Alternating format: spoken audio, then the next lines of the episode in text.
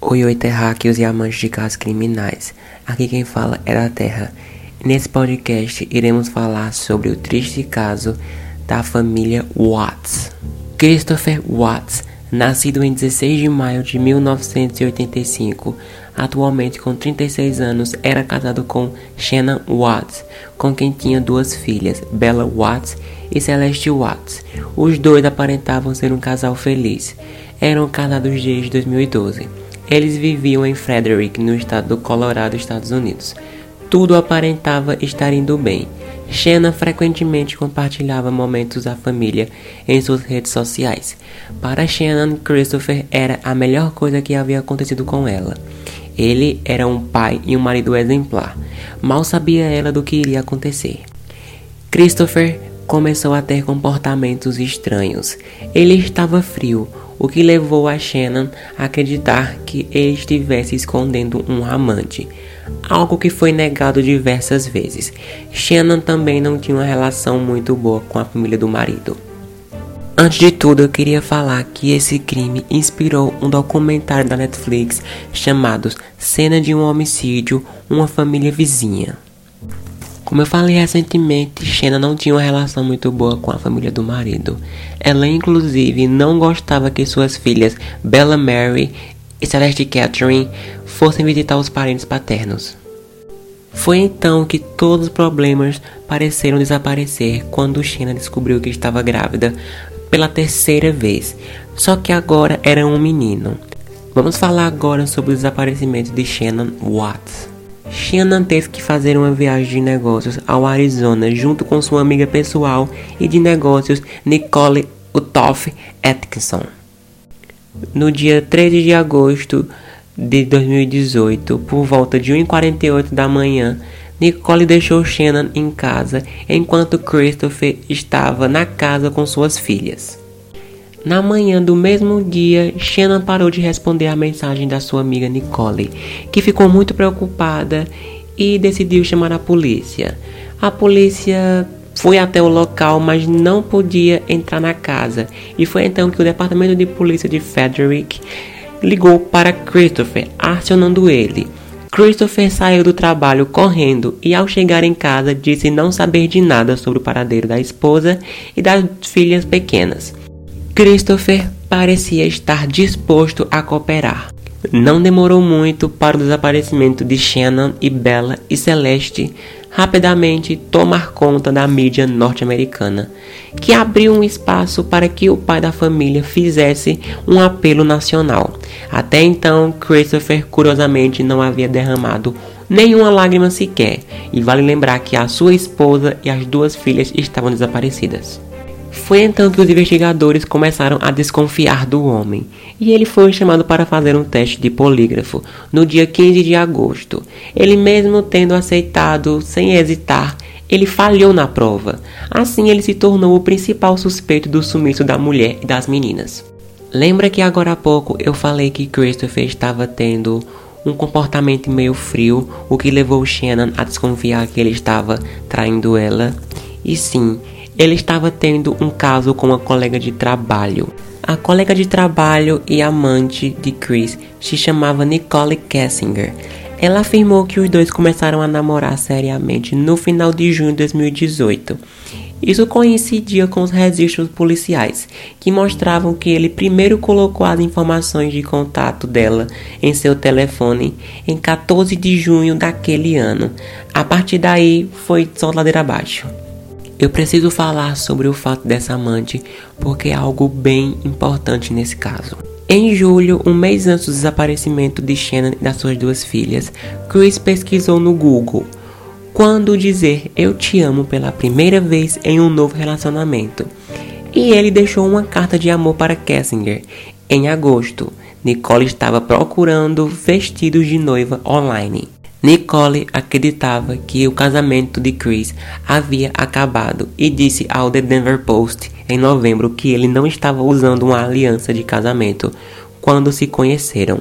Mais tarde, ela descobriu sobre sua esposa e filhos, dizendo à polícia que Chris alegou estar em processo de separação de Shannon.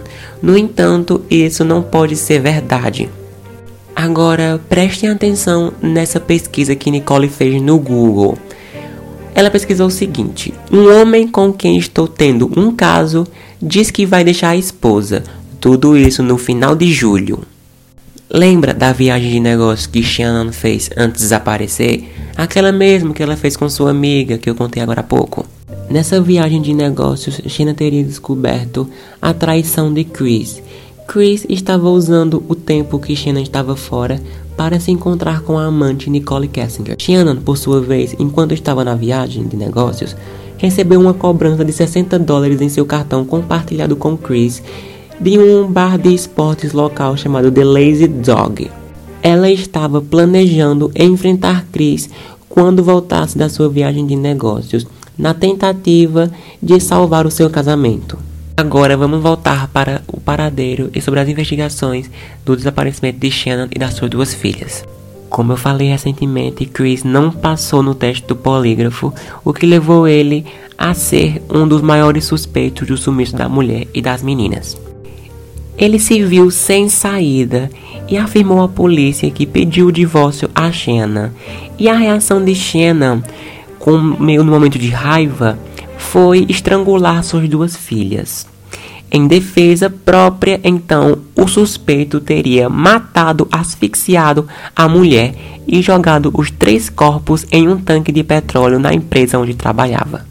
A polícia então foi até o local onde Christopher falou que jogou os corpos e a polícia encontrou os corpos e foram feitos alguns exames que revelaram que Shannon Watts morreu antes das meninas. Então, como Shannon havia matado suas filhas? Foi apenas em março de 2019 que Christopher finalmente assumiu os três assassinatos. Segundo ele, ele estrangulou a mulher depois de uma discussão. Com Xena morta no chão do carro e as filhas chorando no banco de trás, ele dirigiu até um campo abandonado, se desfez do corpo da esposa e em seguida matou as meninas. Enquanto Bella assistia cada movimento do pai, o homem sufocou a pequena Celeste até a morte. Depois usou o lençol que escondia o corpo de Shannon para asfixiar a filha mais nova. Com todas mortas, jogou seus cadáveres em um tanque de petróleo. Ainda que em seu último testemunho Christopher tenha confessado as três mortes, uma pergunta sobre o caso nunca foi respondida.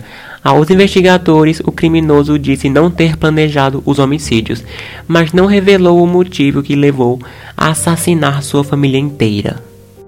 Sentenciado a cinco prisões perpétuas no dia 19 de novembro de 2019, o homem foi levado até Dodge Correctional Institution, uma prisão de segurança máxima em Wisconsin. Christopher afirma que sente-se atormentado pelo crime brutal até hoje. Eu vou dar agora a vocês minhas opiniões sinceras sobre esse caso.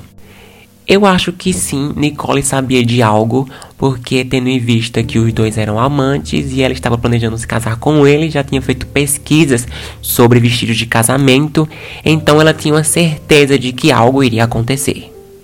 Agora, algo que me deixa muito confuso é por que Christopher matou também as suas duas filhas.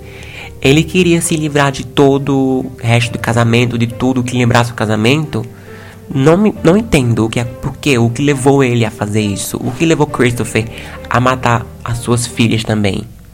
O que mais me choca nesse caso é que Christopher agiu de forma muito fria depois de ter matado suas filhas e sua mulher. Caso vocês tenham interesse de ver o caso mais detalhadamente, com imagens, com, enfim, cenas, vídeos, pesquisem na Netflix o documentário da família Watts e aí vocês vão ver que realmente o crime é bem chocante.